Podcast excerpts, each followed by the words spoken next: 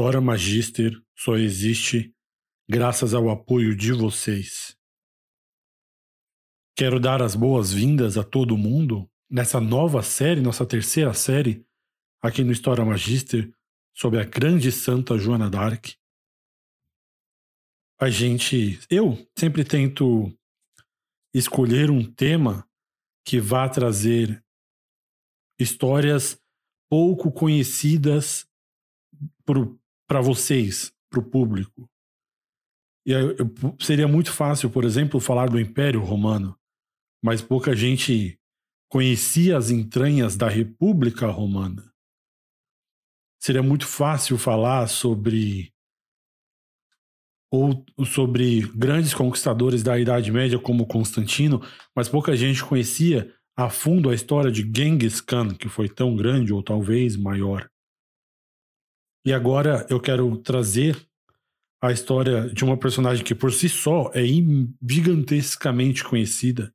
Não existe uma pessoa que não conheça a lenda de Joana d'Arc, mas poucas pessoas sabem o que realmente foi a história, a vida, sobre, pelo que Joana d'Arc lutou, como essa mulher aconteceu. Nós temos, eu até cito isso no episódio, várias versões dela, a versão monárquica, a versão feminista, a versão tradicionalista, a versão da esquerda, a versão política. Eu quero trazer para vocês a jornada d'Arc histórica, que é superior e insanamente melhor do que todas as suas versões cooptadas por qualquer viés político.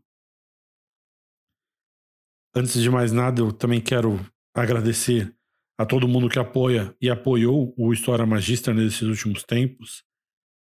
Roberto de Souza Furtado, Júlio Schmidt, Danilo Breno, Márcio Bispo, Daniel Sampaio, Nelly de Rocha Matos, Jorge Virturino, Felipe Amorim Zarur, Cláudio Shida, Marisete Gortes, o Márcio Vasconcelos, Vanessa Carvalho, Lucas Nunes, Rodrigo Nunes, Leandro Conolato, Paulo Vasconcelos, que é um grande amigo do canal, e Marcia Scroll. Sem vocês, o História Magister não poderia estar tomando esse próximo passo que nós vamos tomar, que é o História Magister Lounge. Eu vou. Eu estou reunindo centenas de livros, estou relendo tomos do século do século XIV para fazer esse para fazer isso aqui. Estou pegando centenas de coisas para também montar um curso sobre o maior acontecimento da modernidade, que foi a Revolução Francesa. Há muito tempo as pessoas perguntam se não tenho interesse em fazer cursos, em fazer um tipo de escola de história para trazer, como eu, como eu digo, a história sem nenhum tipo de, de viés político. E graças ao apoio de vocês que eu citei, que apoiam o História Magister, por tanto tempo, com um carinho tão grande, eu finalmente agora posso tirar um tempo do meu trabalho, do meu dia a dia, para poder estudar, para poder me aprofundar e poder fazer um curso de verdade que tenha, que vale a pena colocar o selo de qualidade História Magister. Vai sair provavelmente no começo do ano que vem, vamos abrir uma turma, né, bonitinho. E é graças ao apoio de vocês que a História Magister pode continuar a crescer e ter mais projetos ambiciosos como esse. Eu não quero mais segurar vocês. Quero muito agradecer pela paciência de vocês. Passamos um mês sem um episódio novo e parece que foi muito mais. Se bem que nós tivemos a história do Afeganistão, né? Então, sem mais delongas, vamos agora ao primeiro episódio da história dessa mulher sem, sem adjetivos à altura, que foi Joana d'Arc.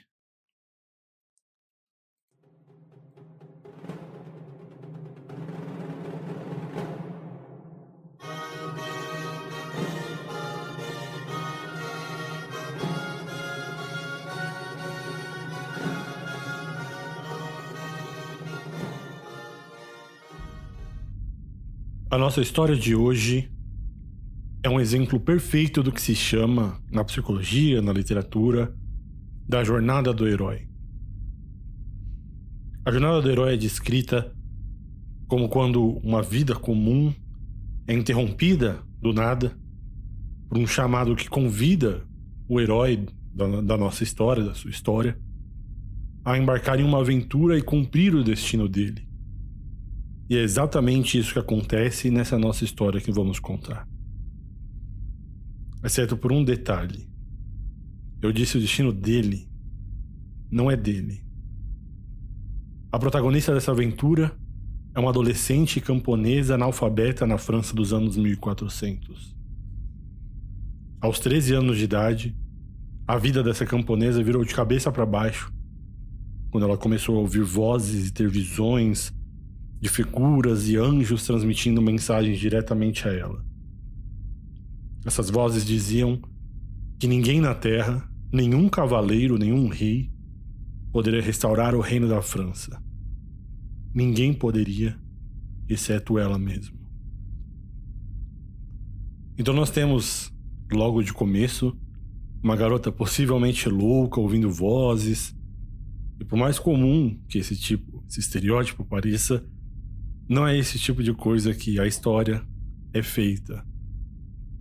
Mas não é, não é esse o caso que está na nossa frente.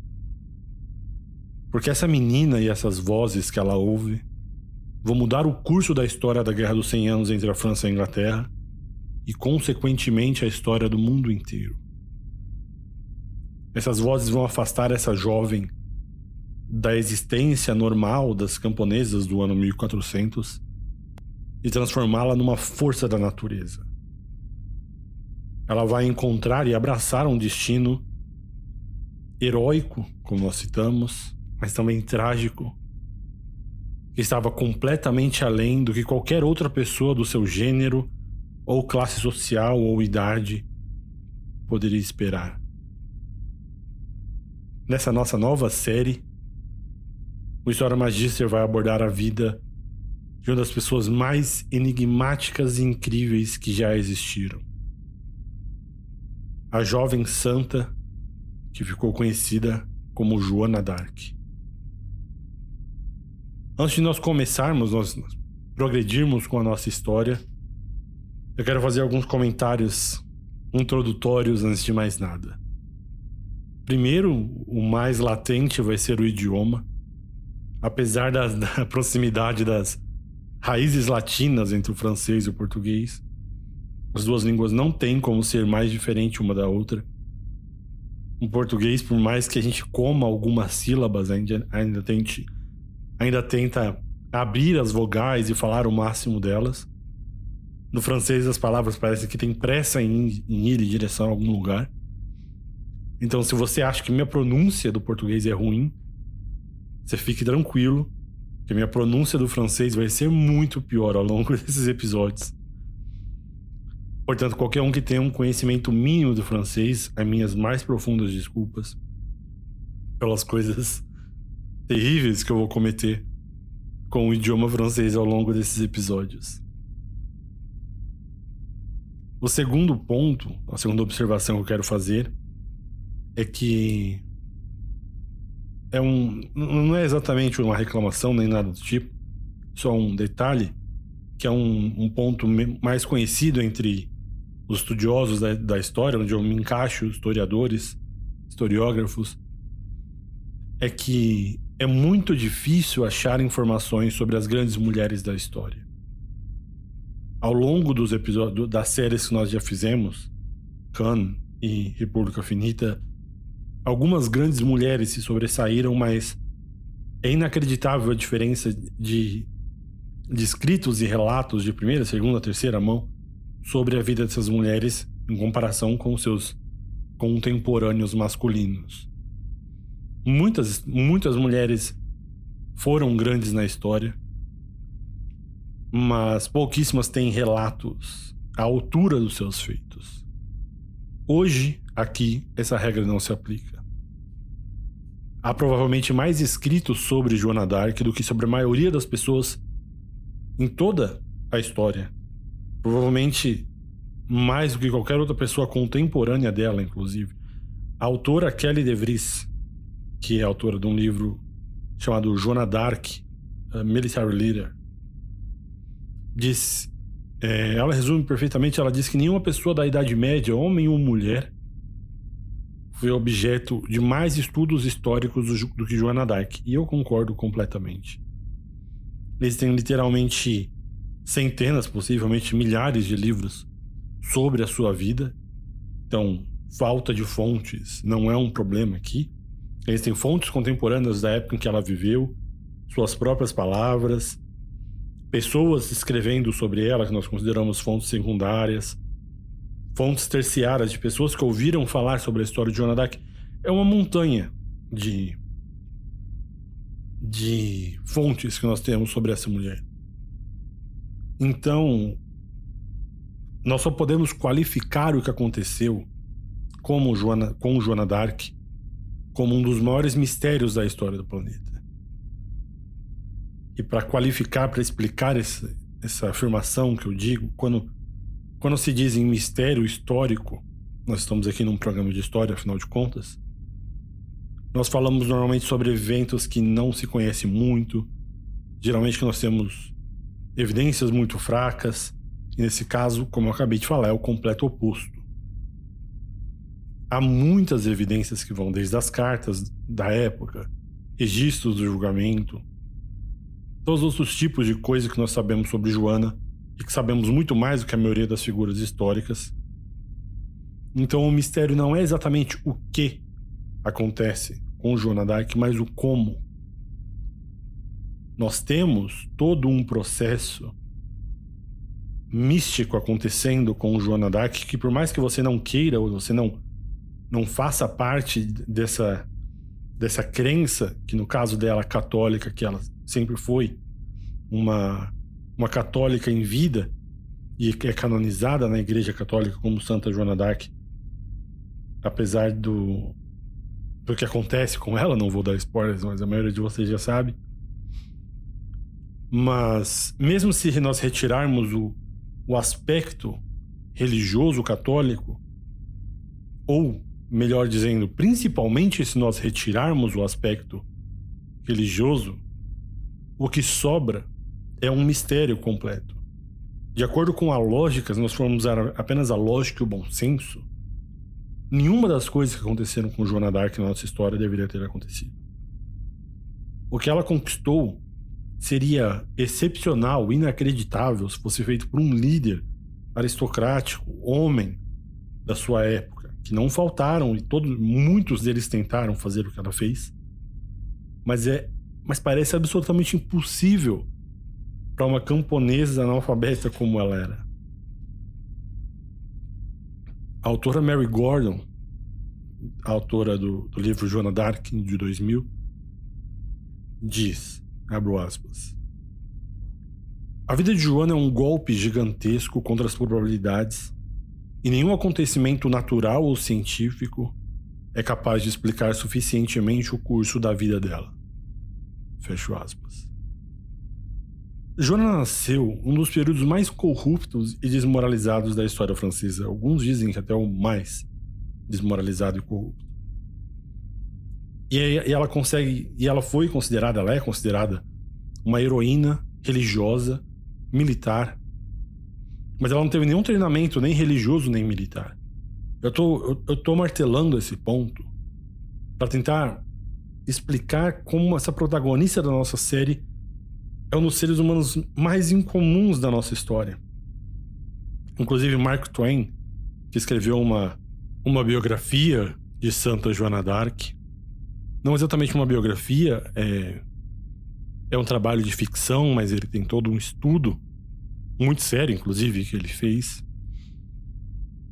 E ele, com, ele se refere à vida de Santa Joana d'Arc como a vida mais nobre que já nasceu neste mundo, exceto apenas uma, no sentido de Nosso Senhor Jesus Cristo.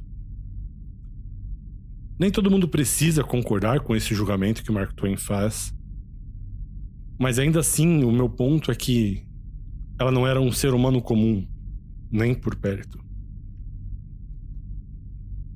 E a última coisa que eu quero falar sobre, antes de nós começarmos a nossa história é que Santa Joana d'Arc, se você presta atenção um pouco nos movimentos culturais, você pode ter percebido que ela se tornou um símbolo muito flexível, digamos assim.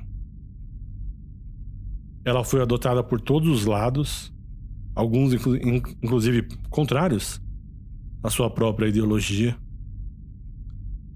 Sua história é tão lendária e tão difícil de explicar que ela se torna vaga ou ambígua o suficiente que ela pode ser apropriada por todos. A autora Ellen Castor, inclusive, descreve ela como sendo um herói ou uma heroína para os nacionalistas, monarquistas, liberais, socialistas, a direita, a esquerda, católicos, protestantes, tradicionalistas, feministas e a resistência. Então, basicamente, todo mundo tenta se agarrar em algum aspecto da sua lenda e transformam no, no que quer que eles querem que seja. E nisso nós vemos, inclusive, um espelho da afirmação de Mark Twain. Porque a única outra figura que eu consigo ver que tem tanta. É, esse cabo de guerra ao longo da história é a figura de Cristo. Então, agora que fiz essas observações, tirei essas observações no meu peito, vamos entrar na história. Aliás, o último recado que eu posso dar é que, por mais estranho que pareça, nesse primeiro episódio da série nós vamos falar muito pouco sobre a história de Joana Dark em específico. Eu prometo que os próximos episódios vão focar inteiramente na história dela. Mas eu não tenho como começar. Vocês já conhecem a história Magister a esse ponto. Eu não tenho como contar a história principal sem trazer o contexto histórico que vai afetar inteiramente a curta vida de Joana Dark. Eu não vou me aprofundar muito na, guerra, na história da Guerra dos 100 Anos.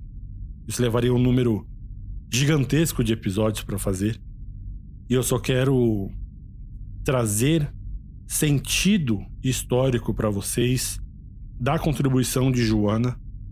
Então, gastar um episódio inteiro nisso parece justo para mim. Se você não. Se você está muito ansioso para começar na história de Joana Dark, tenha mais um pouquinho de paciência comigo. O episódio que vem e os próximos episódios todos serão inteiramente sobre ela. Agora, com esse último aviso em mente, vamos começar a história propriamente dita. Seria bom se algo chamado das, da Guerra dos 100 Anos tivesse realmente durado 100 anos. Mas seria muito fácil. Tecnicamente, se nós quisermos ser defensores da matemática, a Guerra dos 100 Anos durou 116 anos.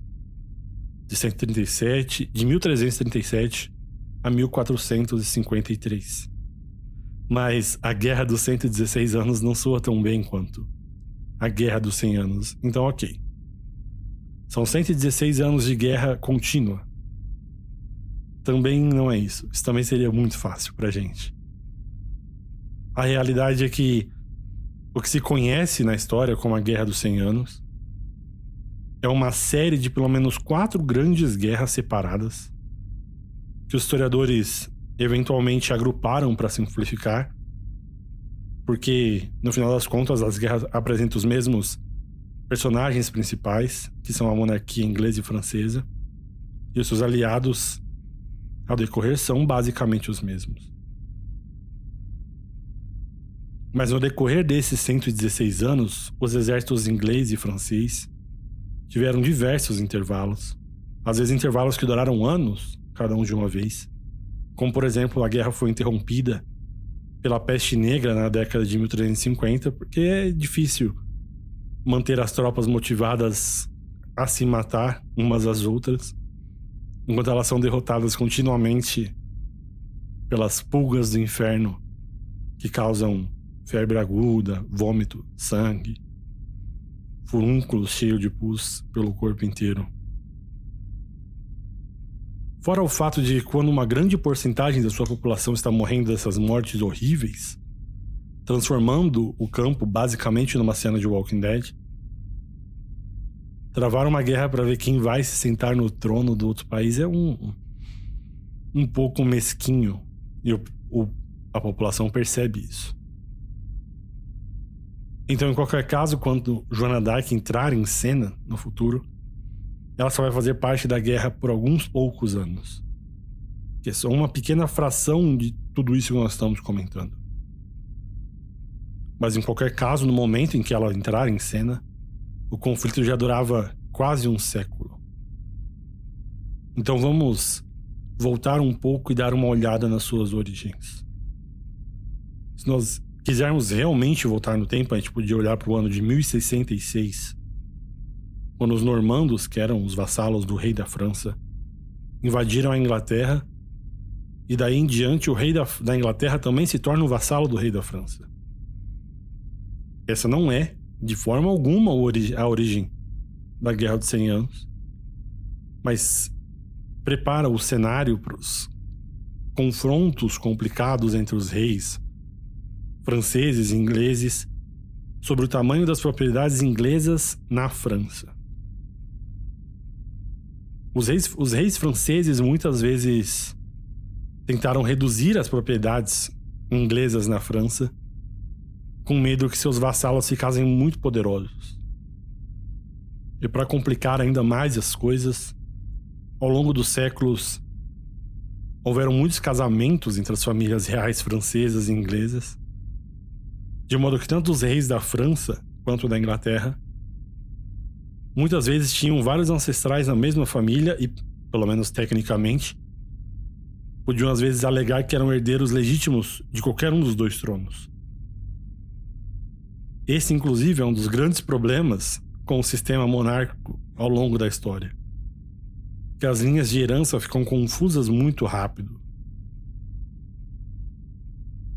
Se, por exemplo, apenas os herdeiros homens são reconhecidos e nenhum homem nasce durante uma certa geração. Agora nasceu na hora um problema. Porque parentes mais distantes vêm reivindicar esse trono. E quando isso acontece, você sabe o que significa. Se você ouvir uma voz aí na sua cabeça dizendo: É claro que isso significa guerra, você está absolutamente correto. E foi isso que aconteceu em 1328, quando o rei francês morre sem deixar nenhum filho. Mas quando o rei francês morreu, sua esposa estava grávida. Então toda a corte estava ansiosa, porque ainda tinha 50% de chance de que a criança que sairia do ventre da rainha seria um menino.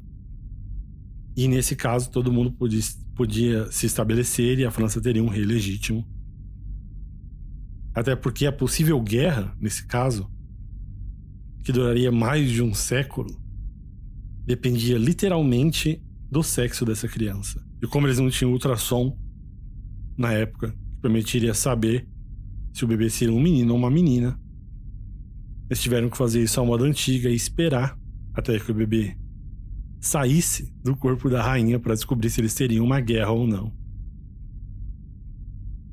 Então, quando finalmente chegou o dia e eles puderam dar uma olhada no bebê, imediatamente todo mundo se preparou para a guerra.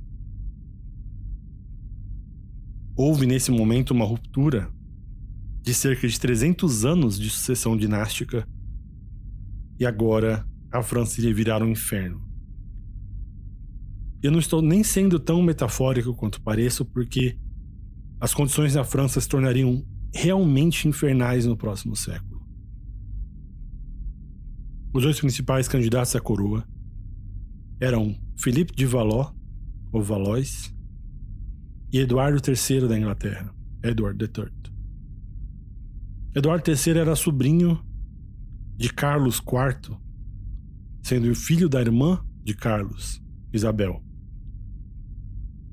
Mas a nobreza francesa, com o apoio teológico da, da Universidade de Paris, inclusive, decidiu que o direito de herança só poderia ser transmitido pela linha masculina da família. Ser filho da irmã do rei, então, não era o suficiente. E Eduardo III ficou sem sorte e começou a ser desconsiderado. Com muito melhor sorte estava Felipe, o conde de Való, que era o herdeiro mais próximo através da linhagem masculina, que ele era primo irmão de Carlos IV. Então a nobreza francesa concordou em coroar Felipe como Felipe VI. Inicialmente, o rei inglês Eduardo III parecia estar de muito bom humor sobre essa história. Estava disposto a deixar Felipe VI ser o rei da França. Mas ele passou a não aceitar tão bem esse acordo nos anos seguintes, quando a aliança francesa com a Escócia ameaçou limitar o desejo de Eduardo III de se expandir para o norte. Então agora você rouba primeiro a coroa francesa de mim, que sou mais próximo, e eu de deixo uma boa. E agora você não deixa nem eu matar os escoceses que eu quero para aumentar o meu território. Então Eduardo se cansou rapidamente de Felipe VI. É claro, é óbvio que eu estou simplificando tudo isso, que há milhares de outras questões relacionadas, especialmente sobre os domínios ingleses dentro das fronteiras da França. Mas o resultado final disso tudo é que em 1337, Eduardo III parou de bancar o bonzinho e resolveu renovar sua reivindicação ao trono francês.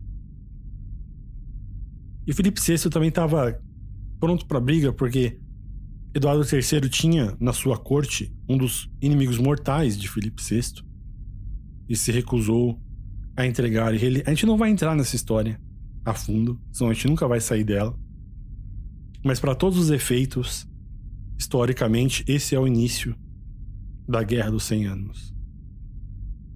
E eu digo que a gente não vai entrar em detalhes porque, A, isso ia levar uma eternidade. A Guerra dos 100 Anos é um, é um dos conflitos mais complexos da história. E B, é muito confuso. E esses detalhes não são exatamente relevantes para nossa história. Então eu vou passar por cima disso tudo. Um dos poucos destaques que eu vou fazer aqui é que teve uma tentativa entre as duas cortes de resolver essa guerra entre Eduardo III e Filipe VI com um combate entre, entre eles dois, chamava Trial by Combat. E tem diversas versões do motivo pelo qual eles não entraram numa arena e resolveram as disputas entre si, até que só um deles saísse de pé. No que com certeza seria muito mais divertido e causaria muito menos miséria para todos os envolvidos. Mas eles decidiram, no final das contas, que eles preferiam que seus súditos se matassem uns aos outros por diversos anos, ao invés deles dois se enfrentarem pessoalmente. E como eu mencionei antes, e vocês podem inclusive ouvir em um episódio especial sobre a peste negra que eu fiz do História Magister, as coisas saíram de controle nessa época na Europa. Então, tanto a Inglaterra quanto a França saem do campo de batalha no final dos anos 1340. Mas nos anos que se seguem, a gente vê os franceses sendo esmagados por números ingleses muitas vezes inferiores. O rei francês, um novo rei francês, já que Felipe VI já estava morto há muito tempo, sendo capturado pelos ingleses, tréguas que duraram alguns anos, especialmente quando ambos os lados ficam sem dinheiro para a batalha. Mas no final disso tudo, nenhum dos dois lados foi capaz de esmagar o outro de forma conclusiva. E assim então, por meio de lutas, fome e peste, a população da França foi reduzida à metade durante o século XIII. A estrutura tradicional da sociedade estava entrando em colapso sob o peso da taxa de mortalidade quase apocalíptica. E bandos de mercenários errantes, saqueadores, quando estavam sem trabalho, simplesmente partiam para aterrorizar o campo tantas pessoas estavam morrendo nesse sistema de servidão que essa norma que por tanto tempo vingou na Europa não era mais viável na França. A autora Catherine Harrison, de Joan of Arc Life Transfigured, muito bom esse livro, inclusive, diz, abro aspas, aqueles que a peste negra não matou, ela libertou da escravidão. Fecho aspas.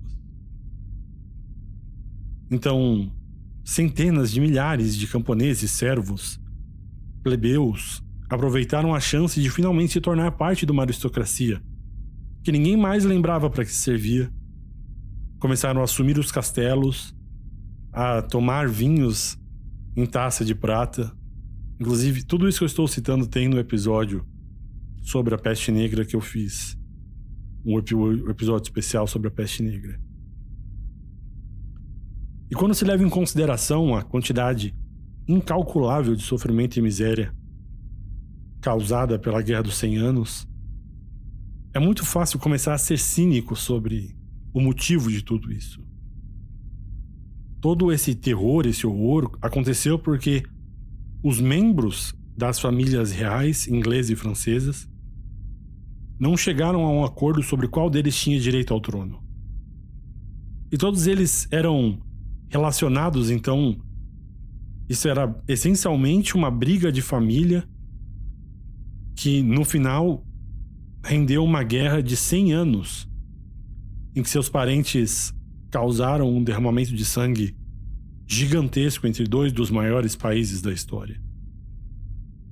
Mas se, se tem algum alento, e esse é um dos poucos alentos que eu tiro disso tudo, é que a cultura francesa não existiria como ela é nos últimos 600 anos se os ingleses tivessem vencido a Guerra dos 100 Anos. Ok, então eu dei até agora o esqueleto de algumas das fases iniciais da Guerra dos 100 Anos. Se essa série fosse realmente sobre a guerra, eu mereceria um zero na prova, que eu estou passando por cima de muitos dos assuntos. Estou falando só uma pequena parte dos envolvimentos importantes do conflito.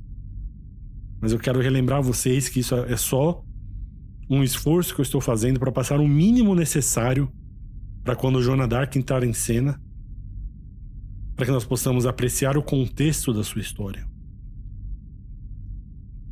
Então vamos avançar algumas décadas e observar algumas pessoas que vão desempenhar um papel mais direto no contexto político que molda a história de Joana d'Arc.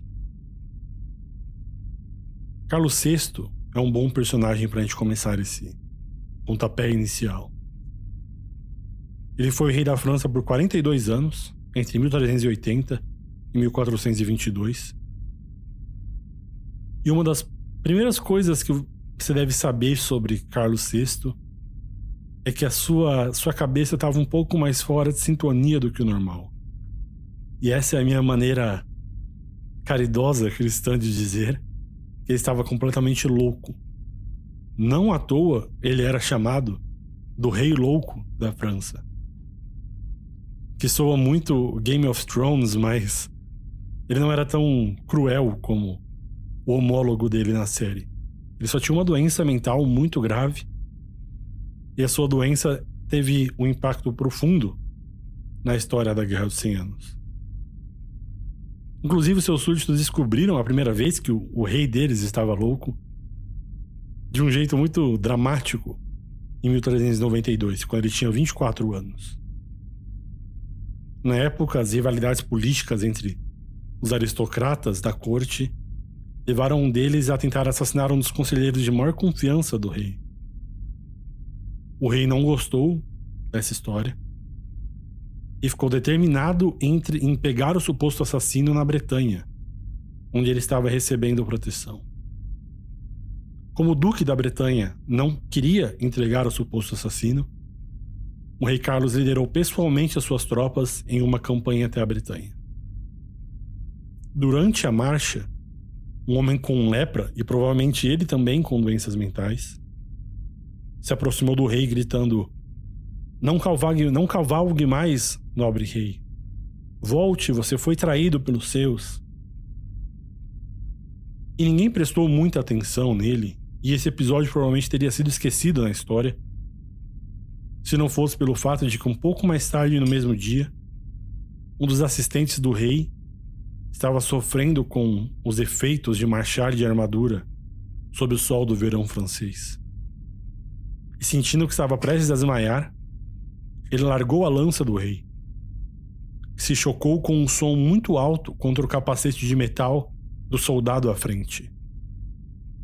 E aquela mistura do calor de verão, o ruído estridente, repentino, a tensão da guerra, o leproso gritando avisos assustadores sobre traição e quem sabe mais o que, criou uma tempestade perfeita no cérebro confuso, confuso de Carlos, que o levou além do limite. De repente ele gritou contra os traidores que queriam entregá-lo ao inimigo, desembainhou sua espada e começou a matar os seus próprios homens.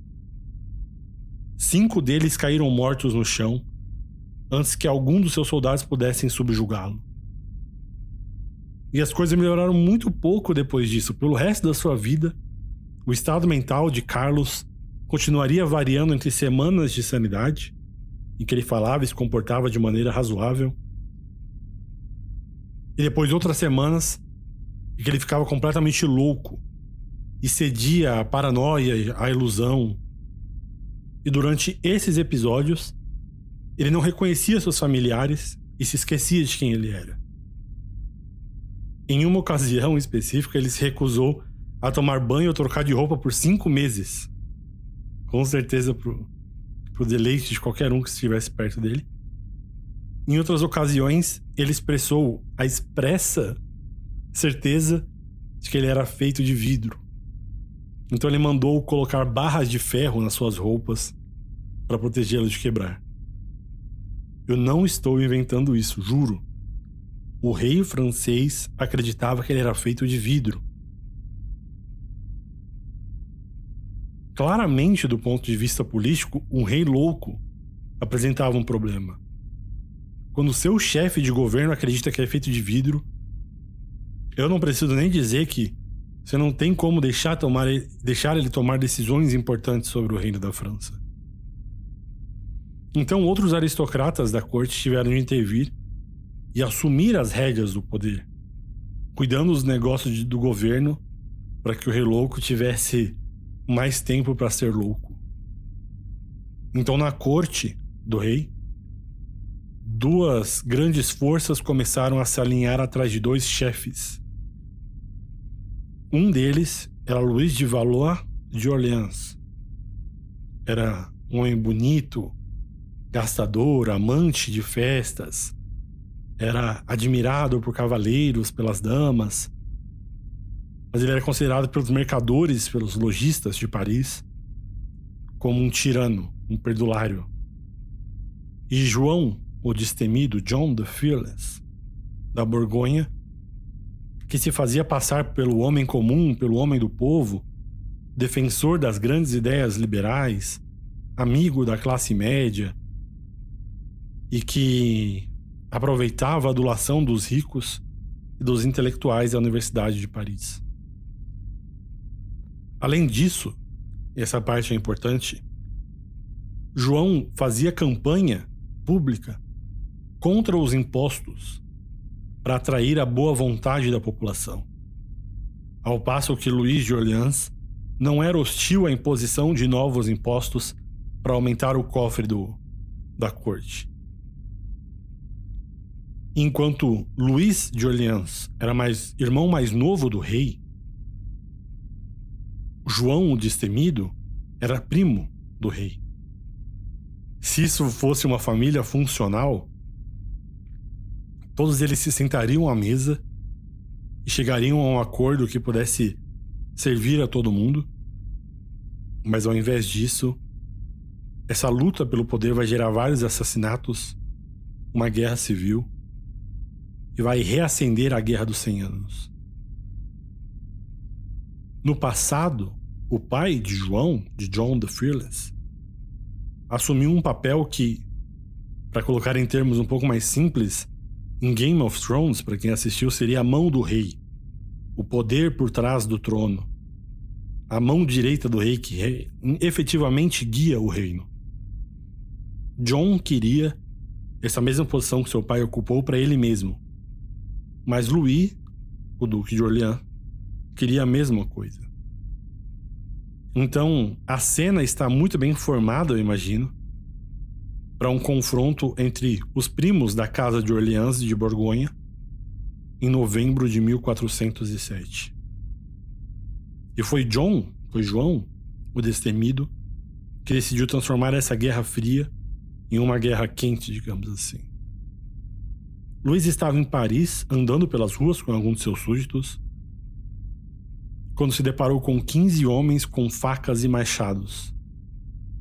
E eles, obviamente, não estavam lá para nenhuma visita social. Esses 15 homens começaram a usar essas ferramentas.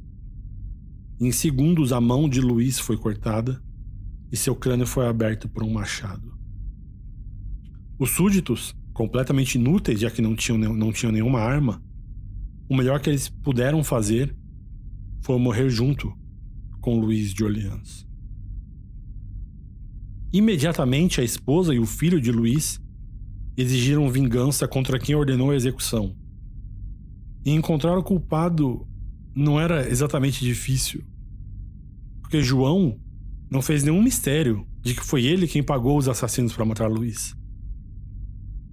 E você até poderia pensar que admitir o assassinato do irmão do rei era uma coisa um pouco arriscada, ainda mais quando você quer a boa vontade do rei. Mas João estava bastante confiante de que ele poderia manipular a notícia de uma maneira que ele saísse dessa história como bonzinho. Se você prestou atenção na campanha presidencial de 2016, por exemplo, você deve lembrar de um, de um certo momento em que Donald Trump diz que ele poderia ficar no meio da Quinta Avenida e atirar em alguém sem perder nenhum voto. Ele falou isso para provar a lealdade, fazer um ponto sobre a lealdade dos seus partidários. O que John, o que João o destemido estava fazendo era exatamente a mesma coisa. Só que nesse caso o assassinato não era uma hipótese que ele estava aventando, mas uma realidade que já aconteceu.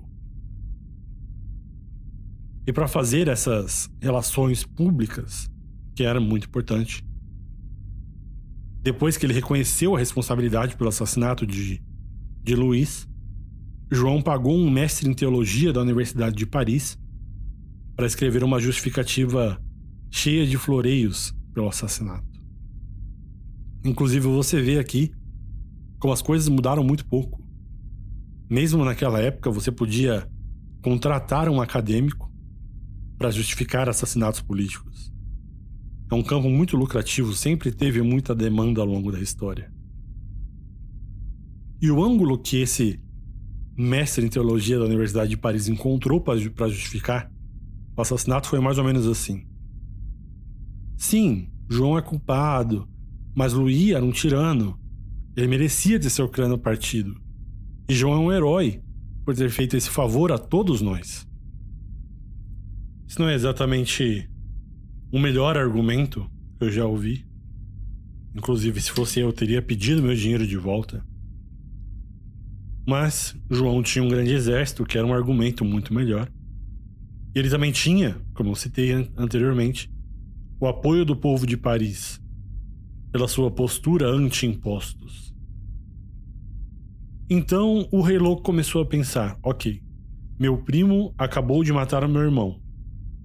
Isso é muito ruim, mas agora que Luiz se foi, a quem eu vou recorrer da próxima vez em que eu não conseguir lembrar meu próprio nome ou achar que sou feito de vidro? Então, só para garantir, o rei perdoou João destemido e João começou a agir como a mão do rei. E agora João tinha o emprego que ele queria, seu rival estava morto, a vida era boa quem disse que o assassinato não compensa? O novo Duque de Orleans foi nomeado Carlos, assim como uma tonelada de outras pessoas na nossa história. Eu, inclusive, vou tentar ignorar a maioria deles, porque senão vai ter Carlos demais e eu só vou mencionar os essenciais. Então, em qualquer caso, em 1410, Carlos, o novo Duque de Orleans, tinha apenas 15 anos. Inicialmente, ele foi obrigado a assinar um tratado de paz com João, o assassino do seu pai, mas ele ainda se lembrava do juramento que sua mãe lhe pediu que ele fizesse quando morreu de doença apenas um ou um pouco mais da morte do seu marido. Algumas pessoas, quando estão perto de morrer, elas perdoam seus inimigos e tentam deixar de lado as velhas mágoas. Mas a mãe de Carlos, Valentina Visconti, era uma italiana de Milão que vivia o estereótipo conhecido de que os italianos levam vingança muito a sério. Um dos seus últimos atos em vida foi pedir a seu filho que jurasse vingança contra João o Destemido e a sua facção da Borgonha. Com a morte de ambos os pais, Carlos, com 15 anos agora, ganhou o sogro ao se casar com a filha do conde de Armagnac. E juntos, Armagnac e Charles começaram a construir uma aliança anti-borgonhesa. Os próximos anos veriam os Armagnacs tentando tirar o controle do governo dos borgonheses, no que equivalia a uma pequena guerra civil. E em 1413, os Armagnac Orleans expulsam João Destemido de Paris e assumem o controle do governo. E percebendo que quando os franceses não estão lutando contra os britânicos, eles se ocupam matando uns aos outros, os ingleses, lembram deles? Perceberam que esse era o momento certo e iniciaram outra fase da Guerra dos Cem Anos. Já tinham inclusive se passado alguns anos desde que os ingleses tentaram invadir a França. Mas agora, com os borgonheses os Armagnac na garganta um do outro, a oportunidade estava claramente batendo a porta de novo. Henrique V havia recentemente se tornado o rei da Inglaterra, estava ansiosíssimo para poder colocar rei da França no seu currículo. Havia um pouco de diplomacia triangular acontecendo também, com os Armagnac de um lado, os Borgonheses do outro e os ingleses na outra ponta. Por um tempo parecia que a facção de Borgonha e os ingleses iriam se unir porque João, destemido, precisava de boa relação com os ingleses, devido ao fato de que seus súditos participavam do comércio de tecidos e os ingleses forneciam esses tecidos. Então João realmente não tinha dinheiro para comprar briga com a coroa inglesa. Mas ao mesmo tempo ele estava com medo de perder seu apoio entre os cidadãos franceses. Então João entrou em uma aliança um tanto quanto desconfortável com seus antigos inimigos Armagnacs, com ambos os lados mais ou menos reconciliando, ou pelo menos temporariamente parando de tentar matar um ao outro para bloquear a invasão inglesa. Assim, dessa forma, muitos dos senhores da Guerra Civil começaram a fazer as pazes uns com os outros antes de se prepararem para a batalha contra os ingleses em 25 de outubro de 1400. 415. Os franceses tinham um número muito maior. Algumas estimativas modernas colocam o exército inglês entre 6 e 9 mil soldados, principalmente arqueiros, e os franceses tendo algo entre 12 e 36 mil soldados. Portanto, os franceses estavam se sentindo muito bem com as suas chances. A autora Ellen Castor descreve com termos muito poéticos esse momento da Batalha de Agincourt. Então vou citar um pouco dela. Abro aspas. Eles diminuíram a velocidade conforme o sol pálido subia mais ao alto. E de repente um grito em inglês foi ouvido e suas bandeiras começaram a se mover. Essa foi a hora em que as linhas francesas se lançaram através do espaço em que haviam se reunido para defender. Então o ar mudou com um tamborilar e de repente o céu ficou escuro. Flechas, de pontas afiadas como navalha, desencadearam como uma tempestade turbulenta e incontável. mergulhando através das couraças e viseiras e músculos e ossos. Uma morte violenta estava caindo das nuvens. E em resposta, esporas chutaram os cavalos gritando para derrubar os donos desses arcos. Mas eles encontraram apenas uma morte de um tipo diferente, empalando-se nas estacas afiadas que viram tarde demais, eriçando-se do chão em que o arqueiro estava, ou rodando em pânico e tropeçando sobre os cascos dos que pressionavam para trás. Mortos e vivos caíram juntos, se sufocando e machucando um em cima do outro, em pilhas das quais ninguém mais se levantaria. Por mais de duas horas, os soldados franceses avançaram com pesadas pernas, lutando contra a lama ou emaranhados nos membros retorcidos dos caídos, enquanto as lâminas inglesas golpeavam, esfaqueavam e arrancavam. A França amanheceu quebrada em um campo de sangue. Fecho aspas. Essa última linha é muito intensa, muito poética. A França amanheceu quebrada em um campo de sangue. Essa batalha foi um triunfo das armas de longo alcance desses grandes arcos contra a cavalaria. O rei inglês Henrique V havia demonstrado não só a sua coragem lutando na batalha e até mesmo levando uma machadada no seu próprio capacete, como também demonstrou sua crueldade a tomar uma decisão com consequências muito pesadas. Percebendo que o número de cavaleiros franceses capturados era tão alto que era claramente possível que eles agarrassem as armas abandonadas no campo e vencessem a sua captura, Henrique ordenou que suas tropas matassem todo mundo, exceto os reféns mais valiosos. Isso ofendeu o senso de nobreza dos cavaleiros ingleses. Mas quando o rei acrescentou que ele enforcaria qualquer um que desobedecesse, a matança dos prisioneiros de guerra começou. Quando tudo terminou, dois dos irmãos de João, o destemido, estavam mortos, junto com uma porcentagem muito alta da nobreza francesa.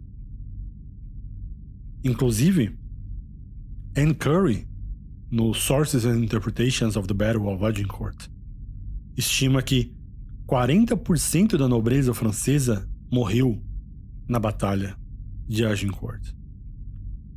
O Duque de Orleans foi preso sobre uma pilha de cadáveres, foi descoberto pelos ingleses, capturado e levado para a Inglaterra como refém.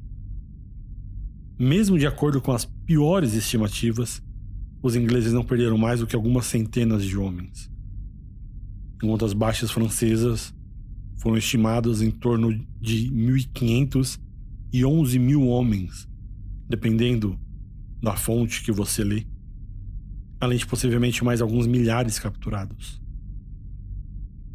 Apesar do fato de que a maior parte do norte da França agora estava sob controle inglês, o rei Henrique V voltou para a Inglaterra como herói, onde resolveu se reunir e começar a planejar a segunda fase da invasão. E eu acho interessante, pessoalmente, que os ingleses tenham obtido essa vitória esmagadora e mesmo assim, Henrique resolveu não continuar a pressionar e voltar para a Inglaterra e desacelerar um pouco o ritmo das coisas. A crença inglesa é de que a vitória simplesmente significava que Deus aprovava a reivindicação de Henrique V ao trono francês, já que tão poucos ingleses haviam derrotado tantos soldados franceses. Henri Beaufort, o bispo de Winchester na época, por exemplo, ficou furioso porque os ingleses não aceitavam essa visão do mandato divino inglês. Depois dessa, que foi a terceira grande derrota que os franceses sofreram ao longo dos anos. Ele é citado, inclusive, no Le Drame d'Azincourt, de Valéry Toury, que pega dos registros da jurada francesa ao longo dos, dos registros reais ingleses uma homilia de Henri Beaufort dizendo, abro aspas, Ó oh Deus, porque essa nação miserável de cabeça dura não obedece a essas sentenças divinas, tantas e tão terríveis, as quais, por uma vingança mais claramente manifestada, a obediência é exigida deles. Fecho aspas. Já os franceses viam isso uma, de uma maneira muito diferente, como não podia deixar de ser. Do jeito que os franceses viam, os ingleses não tinham nenhum direito ao trono, já que as reivindicações por meio da linhagem feminina não eram válidas. E fora o fato de que os franceses simplesmente não queriam Henrique V como rei. Logo, a única opção lógica que sobrava era que os franceses estavam sendo punidos pelos seus pecados. Nesse sentido, tanto os ingleses quanto os franceses concordavam que nada acontecia a menos que fosse a vontade de Deus. Então, depois que você foi tão humilhado em batalha, os franceses tinham que assumir algum grau de responsabilidade por si e pensar que sim, talvez os ingleses estejam certos em dizer que nós somos punidos pelos nossos pecados. Mas não quer dizer que Deus aprovou um rei inglês sentado no trono francês. Especialmente os apoiadores de Armagnac disseram que a França estava sendo punida porque João, o destemido, acabou matando o Duque de Orleans. Uma vez que João mandou suas tropas, mas no último momento ele mesmo não pôde ir ao campo de batalha. Bom, independente de se recusarem a se curvar a exigências inglesas, é inegável que essa tremenda, estrondosa derrota deu a toda a nação francesa um tipo de estresse pós-traumático e destruiu a autoestima francesa. Depois disso, uma atitude muito derrotista começou a prevalecer entre as pessoas do exército, da nobreza, todo mundo. Para piorar as coisas, a trégua entre os borgonheses e os Armagnac também não sobreviveu à Batalha de Agincourt. Poucos dias depois de lutarem junto contra os ingleses, João Destemido começou a mover as suas forças contra os Armagnacs, que sofreram as maiores perdas na batalha como, como núcleo do exército em Agincourt. Se tinha algum espaço para se evitar alguma guerra civil, ela acabou com o Dauphin, o filho do rei Luís. E agora aqui eu quero explicar um essa palavra que eu acabei de usar, Dauphin. Durante alguns períodos da história, os franceses usam esse termo Dauphin para designar o herdeiro do trono. E esse é um desses períodos. Na verdade, Dauphin, a palavra significa exatamente golfinho em francês. E se você alguma vez já leu sobre princesas golfinho, princesa Dauphin, como Joana de Bourbon, Maria Teresa da Espanha, ou se você já viu algum escudo francês que tem algum brasão real com um golfinho, ou uma referência de golfinho, esse é o motivo. Pois então, continuando agora, o atual Dauphin, Luís, era a melhor esperança de paz entre os borgonheses, sob o comando de João o Destemido, e os Armagnacs, uma vez que ele tentou fazer acordo de guerra entre os seus parentes. João Destemido casou a sua filha com o Dauphin para que ela pudesse se tornar a rainha da França.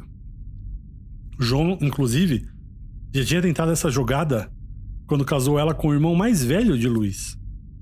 Mas como o irmão mais velho morreu muito cedo, então agora Luís, o irmão mais novo, era o noivo da, da ex-noiva do seu irmão mais velho.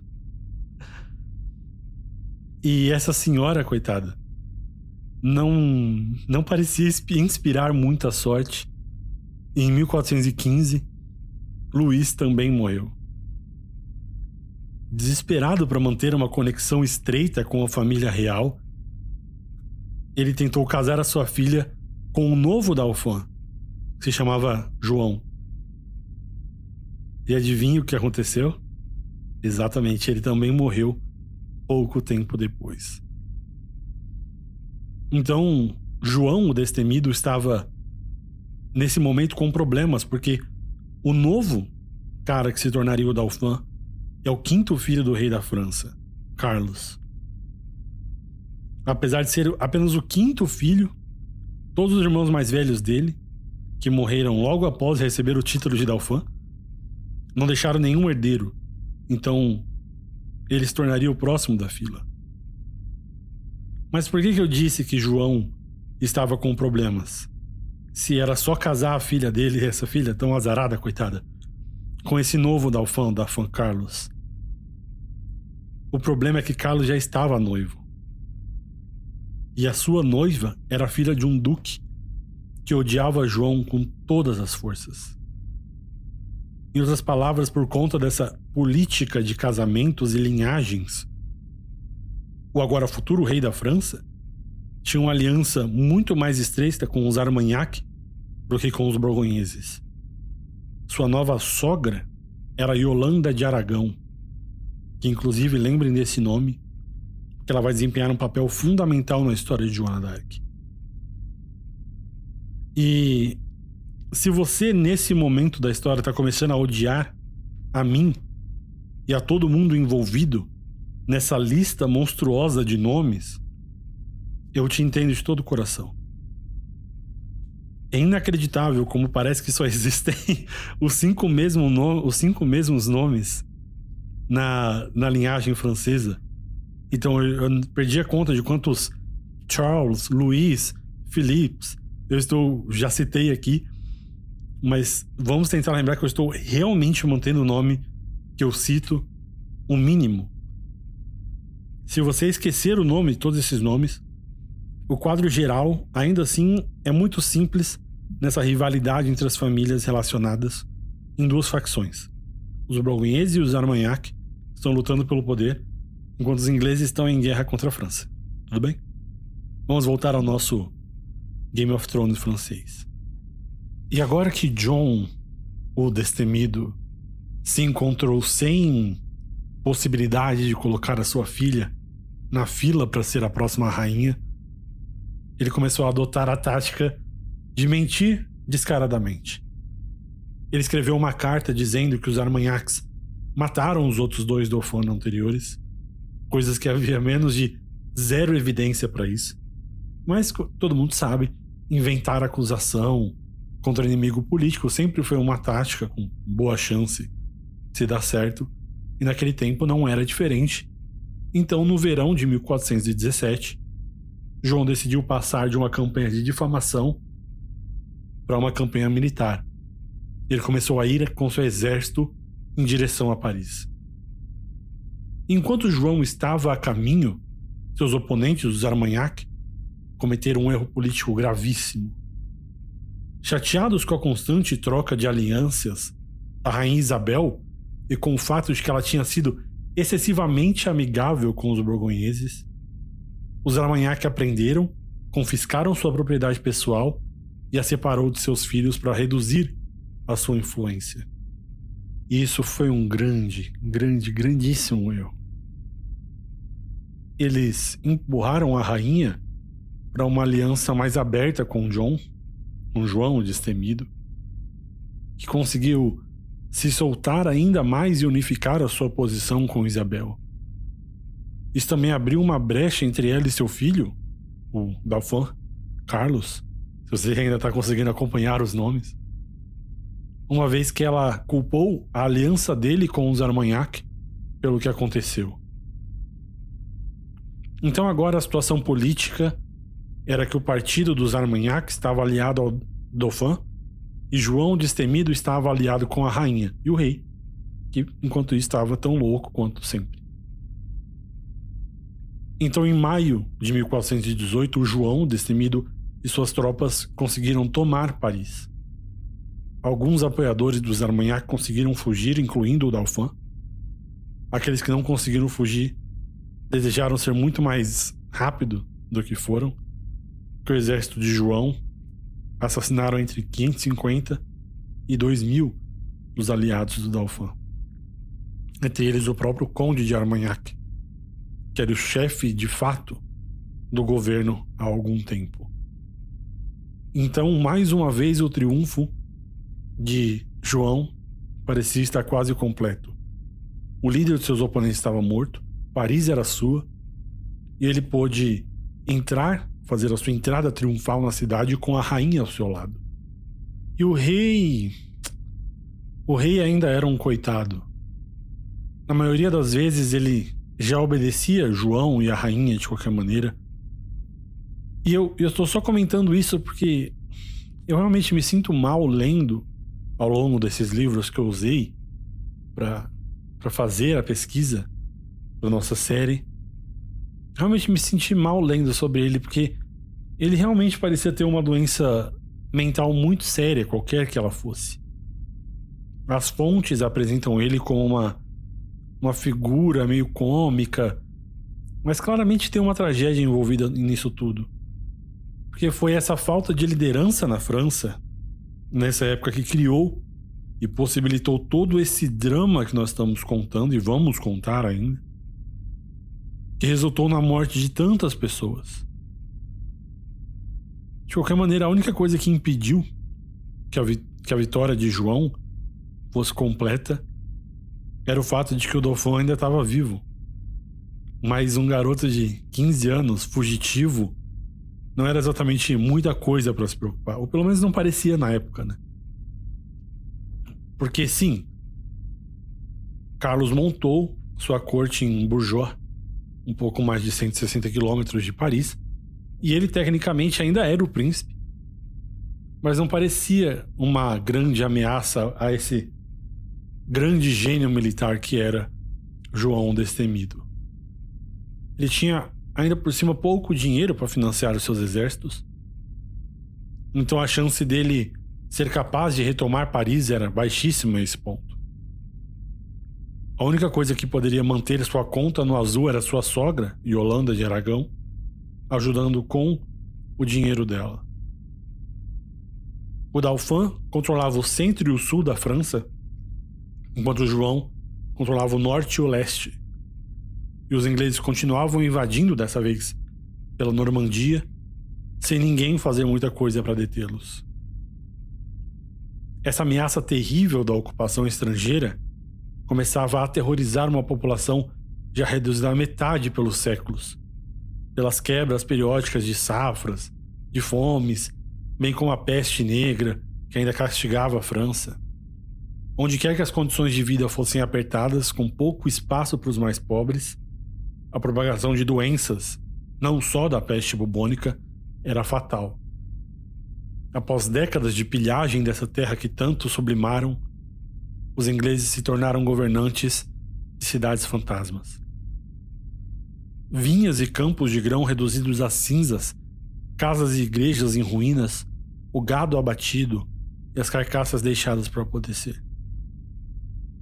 Enquanto essa diplomacia triangular entre João Destemido, o Dauphin e o rei da Inglaterra continuava, chega a um ponto de inflexão na nossa história.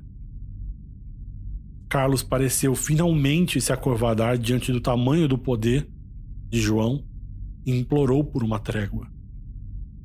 Ele tinha sido insensato em se recusar a se juntar à sua mãe, a rainha, e a João, em Paris, e talvez ele pudesse ser perdoado por ter se juntado ao golpe dos Armagnac, afinal ele só tinha 15 anos, o coitado. E assim João destemido pôde sentir a vitória final em sua direção.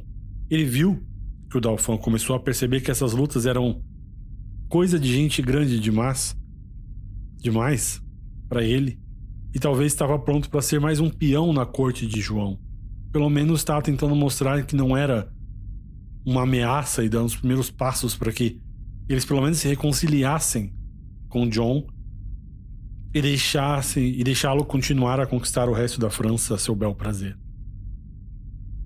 Eles tiveram uma reunião, reunião inicial em julho, onde eles juraram um ao outro que ambos manteriam a paz. E agora que Dalfan e o João eram velhos amigos, o Dalfan propôs que a próxima reunião fosse programada para setembro de 1419, onde eles deveriam se encontrar em uma ponte em Montreux. Eles começaram trazendo a menor corte possível, cerca de 10 homens cada um, e juraram que não atacariam uns aos outros. E João, se sentindo confiante de que estava tudo correndo conforme o planejado, e que o jovem príncipe estava pronto para comer na sua mão, ele foi à reunião com a sua guarda baixa. Que ele não sabia que essa reunião era o equivalente a encontrar Michael Corleone no restaurante, depois que ele garante que não quer nada além de paz. As tropas de Armagnac se esconderam cuidadosamente ao redor da ponte, e quando John chegou, eles saltaram dos locais de montaria, atacaram e mataram vários borgonheses.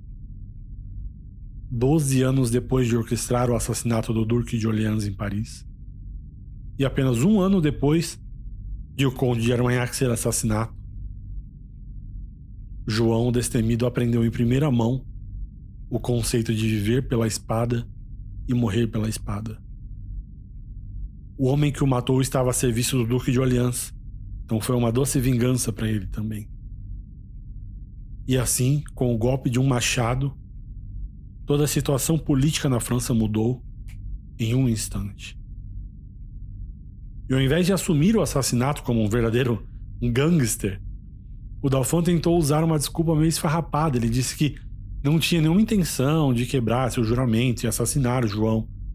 Mas João puxou sua espada primeiro.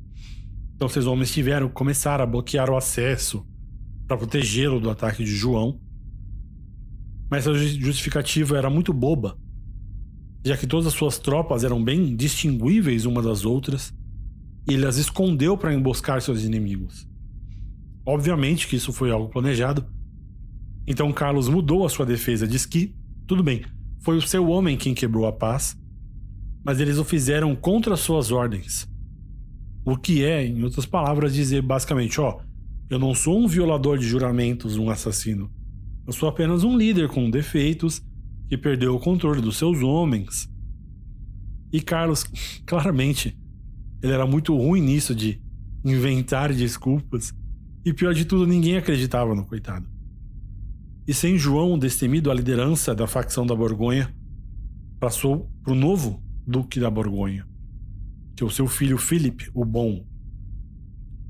E Filipe ainda tinha a rainha e o rei nas suas mãos. Então, não surpreendentemente, o rei e a rainha expressaram apoio a Filipe e indignação contra o seu próprio filho Dalfan. Afinal, a mãe do Dalfan, Carlos, havia feito uma aliança com o João e considerando que Carlos assassinou o João, é seguro imaginar que ela não estava nem um pouco feliz com ele.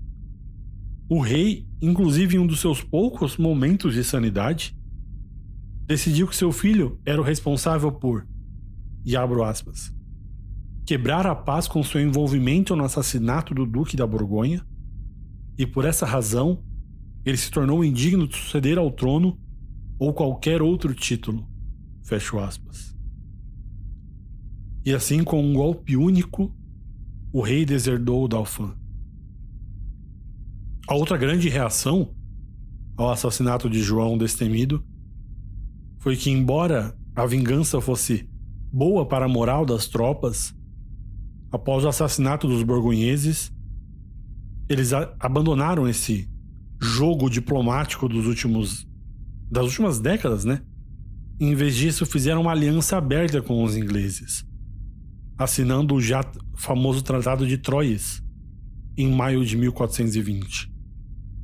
Nesse Tratado de Troyes, o rei louco e a sua esposa confirmam que o Dauphin não era mais o próximo na fila para o trono e reconhecem Henrique V da Inglaterra como herdeiro legítimo do reino após a morte do rei louco. E para pisar ainda mais no calo do, de Carlos, de Charles, seu filho, o seu pai, com esses problemas mentais, casou a última das suas filhas solteiras, Catherine, ao rei inglês Henrique V. Então, de agora em diante, a França e a Inglaterra compartilhariam o mesmo rei, estariam em paz para sempre, partiriam felizes para o horizonte. O spoiler aqui, óbvio, não funcionou desse jeito já que os franceses e ingleses continuarão se matando por muito mais séculos. Charles não aceitou essa manobra, óbvio. Ele argumentou que ele era o herdeiro legítimo, e seus apoiadores argumentaram que o tratado assinado por seu pai não era vinculativo, já que seu pai estava mais louco do que sempre. Louco de pedra na época em que ele assinou.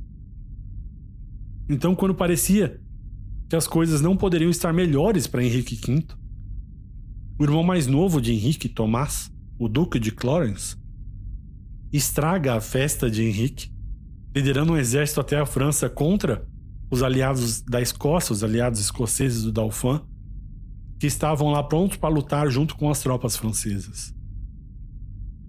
Essa batalha entre as forças inglesas de um lado e os franceses e escoceses do outro aconteceu em 22 de março de 1421. Alguns dos cronistas, inclusive dessa época, sugerem que, que Thomas tinha uma inveja disfarçada pelo seu irmão Henrique V. Porque Henrique tinha uma reputação, ele é claramente, largamente reconhecido pela história, pelos historiadores da história fora, como um dos maiores guerreiros da sua época. Talvez um dos maiores guerreiros da história da Inglaterra. E Thomas estava ansioso para ter esse mesmo título, esse mesmo tipo de reconhecimento. E a ansiedade dele, por ser, sei lá, mais novo, ou não ser tão esperto quanto Henrique V, o tornou precipitado e impulsivo, e o resultado foi que seu exército foi esmagado pelo exército francês e escocês. Ele levou um golpe de massa, ou estrela da manhã, aquela arma que é como se fosse uma clava com uma bola na ponta com diversos espinhos, bem no meio do rosto. Então, a árvore genealógica do rei da Inglaterra perdeu um irmão, mas ganhou um filho. Que alguns meses depois, Henrique V e a irmã do Dauphin, Catherine, tiveram um filho, um bebê, também chamado Henrique. Eu falei que essa, esse povo não tem a menor imaginação quando se trata de dar nome para os outros.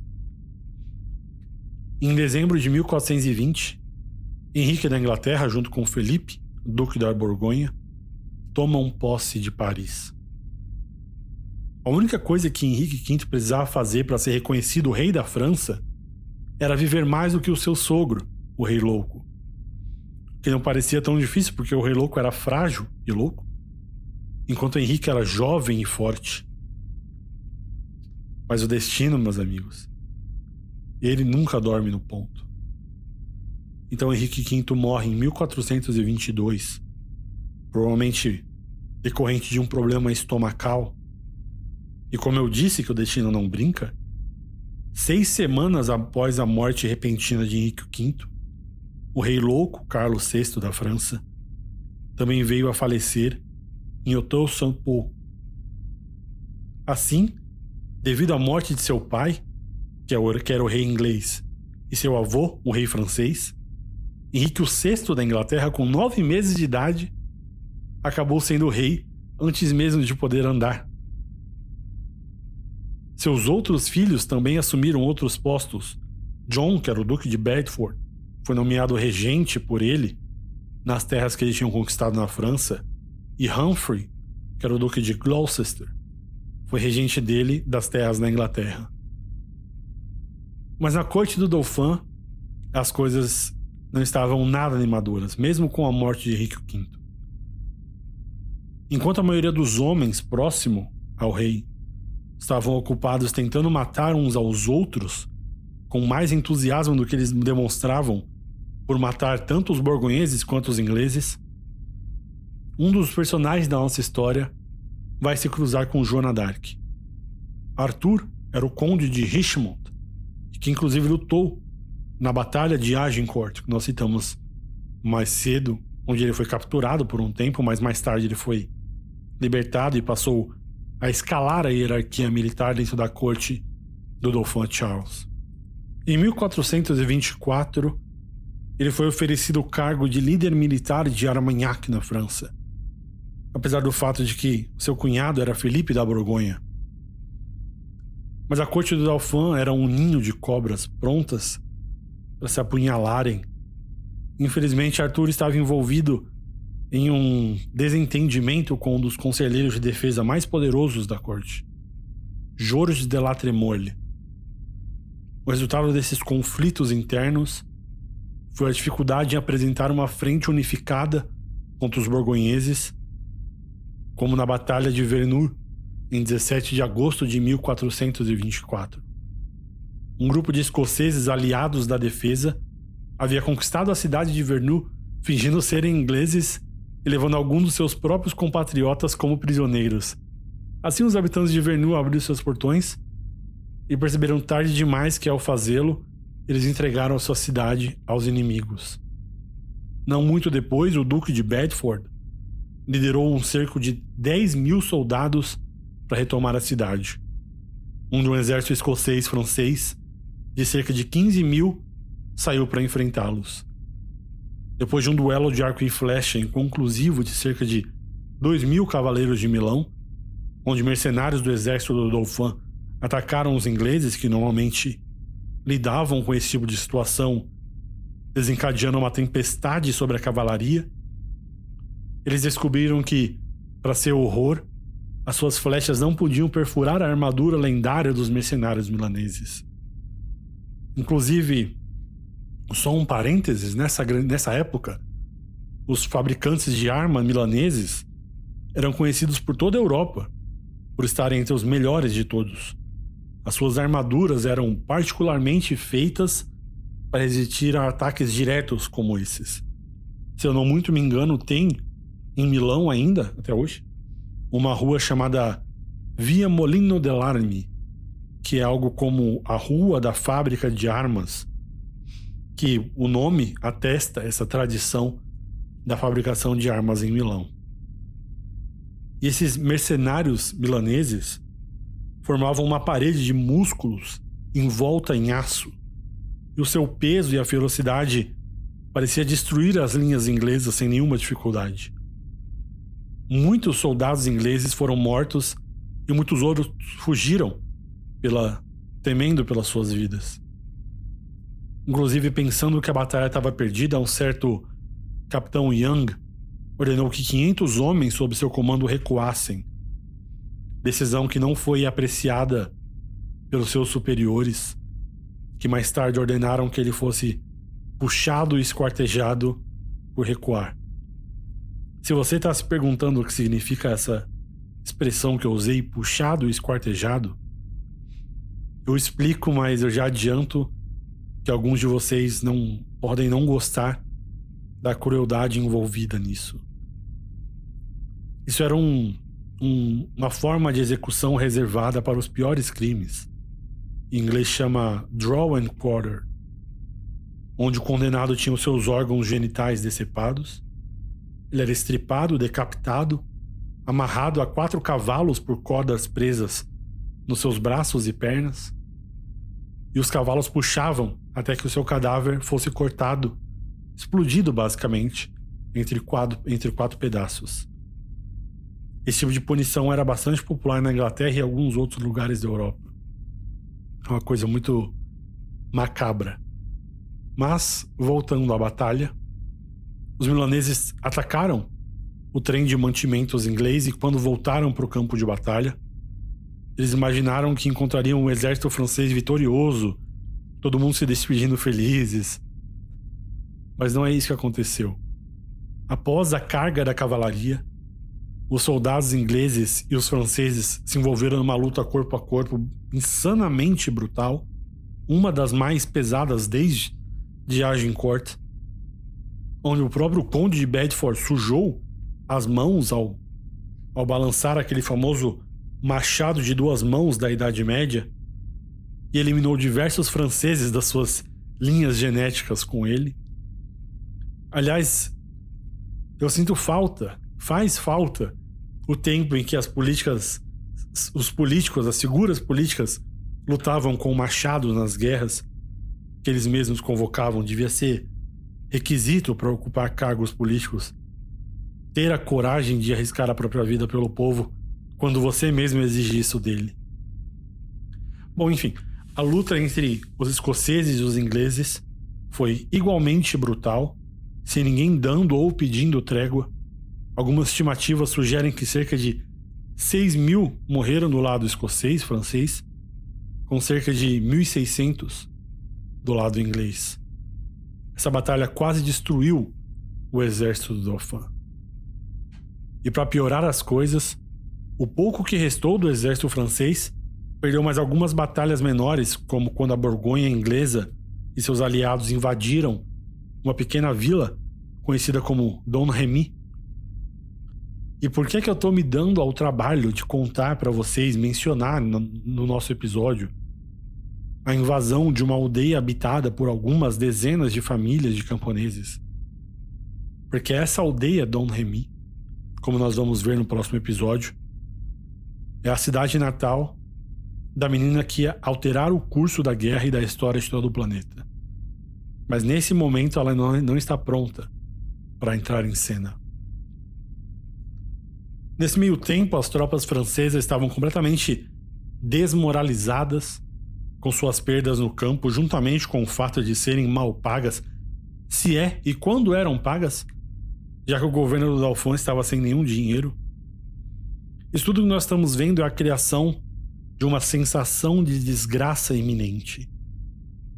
Em 1428, o exército inglês estava se preparando para mais uma ofensiva para vencer a guerra de uma vez por todas.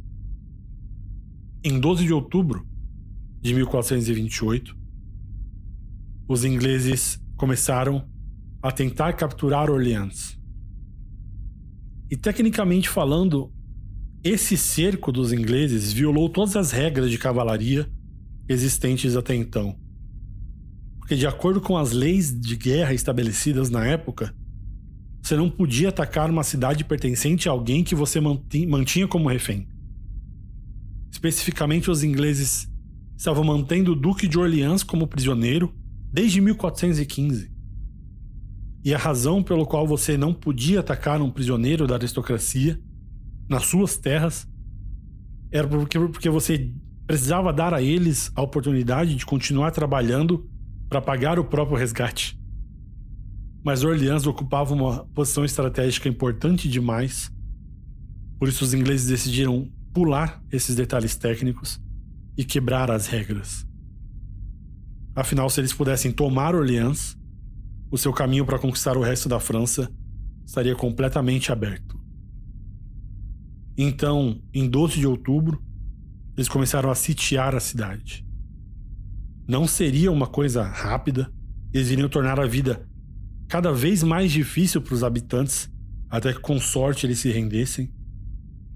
Inclusive, um episódio bastante divertido aconteceu durante as primeiras semanas, quando ambos os lados concordaram com uma trégua por alguns dias, e para aliviar o tédio, dois cavaleiros franceses desafiaram dois cavaleiros ingleses para uma justa justo é aquela batalha clássica medieval onde dois cavaleiros correm seus cavalos com uma lança para ver quem derruba o outro primeiro. O cavaleiro francês derrubou o inglês e na outra partida eles disputaram até o um empate. Mas o importante resultado desse cerco foi algo que aconteceu ao comandante inglês encarregado do, do cerco, o Conde de Salisbury. Enquanto os dois lados trocavam tiro de canhão, o conde, que estava descansando num desses fortes ingleses que cercavam a cidade, que parecia um lugar seguro, enquanto ele estava lá deitado, um canhão da cidade francesa acertou a janela dessa fortificação bem longe de onde o conde estava, arremessou uma barra de ferro da janela através da sala, acerta o conde na cabeça e racha a sua cabeça no meio. Depois disso, ficou um pouco difícil para o Conde de Salisbury continuar suas obrigações como comandante. Então, William de la Pole, o Conde de Suffolk, se é que eu tô falando isso certo, Suffolk, assumiu, mas infelizmente para os ingleses ele não era tão hábil quanto o outro Conde. E antes de morrer, o Conde de Salisbury tinha usado seus canhões para destruir 12 moinhos de água que forneciam um pão para o povo da cidade. Os cidadãos, então, dentro da cidade, responderam construindo 11 moinhos conduzidos por cavalos, para continuar produzindo pão e não ter o risco de morrer de fome tão cedo. A defesa da cidade estava sendo chefiada por um sujeito que ficou conhecido na história pelo título de O Bastardo de Orleans O que não soa muito elogioso ao coitado, mas na verdade pretendia ser um título muito respeitoso, na verdade. Porque ele reconhecia que ele era filho ilegítimo e ainda assim reconhecido do duque anterior de Orleans, que tinha sido assassinado por ordem de João o Destemido. Com seu irmão legítimo preso na Inglaterra desde 1415, o bastardo era o único membro masculino da Casa de Orleans a defender a cidade. E o bastardo, chamado Jean de Dunois, tentou alguns ataques aos fortes ingleses em dezembro e janeiro, mas os resultados foram pífios. Muito, muito pouco do que ele estava fazendo funcionava, e o Dauphin, o seu, seu rei, não tinha dinheiro nem padrinhos para liderar um exército novo de socorro externo para salvar Orleans. Então, em 12 de fevereiro de 1429, o bastardo teve uma ideia um pouco mais ousada e deu início ao que veio a ser conhecido como a Batalha de Herrings. A ideia do bastardo de Orleans era roubar o trem de suprimentos ingleses, trazer comida para a cidade e privar ao mesmo tempo os soldados ingleses para que esse trem de suprimentos trouxesse moral e armas novas para fora do cerco da cidade e para dentro da defesa. Então ele imaginou que se ele pudesse interceptar a comida, ele teria uma vitória dupla, não só uma vitória militar, mas uma vitória moral, digamos assim. Então, o bastardo de Orleans levou cerca de 3 a 4 mil cavaleiros para interceptar o trem de abastecimento. O comandante inglês encarregado do trem de suprimentos chamava John Falstaff. E assim que ele percebeu que os franceses se aproximavam, ele colocou suas carroças numa formação defensiva, que era literalmente circular os seus vagões para armar algum tipo de barricada contra o ataque iminente de qualquer lado. Nós, inclusive, citamos esse tipo de defesa pelos russos na batalha contra os ataques mongóis no penúltimo episódio de Khan, se eu não me engano. O bastardo iniciou a batalha usando armas de pólvora infligindo baixas enquanto alguns vagões ele conseguia quebrar, até que as coisas pareciam estar indo bem pro bastardo de Orleans. Mas ele então ficou um pouco impaciente, se empolgou um pouco mais e decidiu avançar um pouco mais cedo do que planejava. E o primeiro ataque com os soldados de infantaria escoceses foi completamente massacrado pelos arcos longos ingleses. Logo depois, a cavalaria francesa atacou, com resultados igualmente péssimos. Então, o ataque inteiro falhou e o exército francês teve mais uma vez de recuar. Os, os ingleses conseguiram seus suprimentos. Isso foi um grande problema para o moral dos franceses, já que o bastardo perdeu 500 homens, enquanto os ingleses perderam apenas quatro. Uma das maiores surras da história recente francesa. Para a época, no caso, né? Então dizer que as coisas não pareciam boas para o Dauphin é até bondade com ele. Seu exército estava perdendo na maioria das vezes. Muitos súditos estavam mais interessados em apunhalar uns aos outros pelas costas do que em lutar contra o inimigo. E os ingleses conseguiram conquistar a cidade de Reims, onde tradicionalmente acontecia a cerimônia da coroação dos reis da França. Então, a menos que o Dauphin conseguisse libertar a cidade, ele não poderia ser considerado oficialmente coroado nem mesmo pelos seus apoiadores. Os ingleses e seus aliados controlavam grande parte do país e em um futuro não muito distante, o caminho estaria aberto para os ingleses e borgonheses conquistarem o resto da França. O Dauphin sabia que isso era uma situação desesperadora de se estar ele, inclusive, foi bem claro ao dizer num discurso à corte que estava ciente da gravidade de tudo isso e que estava considerando desistir, abandonar a batalha e fugir para a Espanha ou para a Escócia em exílio. Então parece que a história estava acabando para o nosso príncipe, já que por mais que ele tentasse, ele não conseguia ver nenhum caminho lógico para a vitória. Isso significava, logicamente, que os franceses tinham acabado de perder a Guerra dos 100 Anos e os ingleses iriam governar a França. Mas mal sabia o Dauphin que a ajuda estava a caminho. Um tipo de ajuda que não parecia lógica, razoável ou sequer provável. A ajuda estava chegando na forma de uma camponesa analfabeta que mudaria sua sorte. Em 23 de fevereiro, apenas 11 dias após o exército de Orleans perder a batalha que eu acabei de mencionar um minuto atrás, sete cavaleiros chegaram à corte do Dauphin, e entre eles estava uma pessoa que, por pura força de vontade, mudaria radicalmente o curso da guerra. Uma garota vestida como um homem, seu cabelo cortado curto e que vinha com a notícia de que Deus estava com os franceses para derrotar o cerco de Orleans e garantiu que o Dauphin seria coroado rei da França. Joana chega para mudar a história da Guerra dos Cem Anos.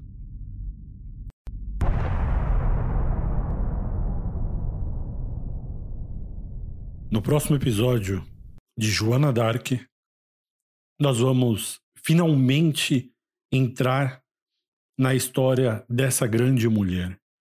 Vamos entender da onde ela veio, como ela se tornou uma personagem nessa, nesse grande conflito que foi a Guerra dos Cem Anos e como ela se encaixa nessa grande sinuca de bico em que o exército francês se colocou pelos últimos, pelas últimas décadas. Tudo isso e muito mais no segundo episódio de Joana d'Arc, só aqui no História Magister.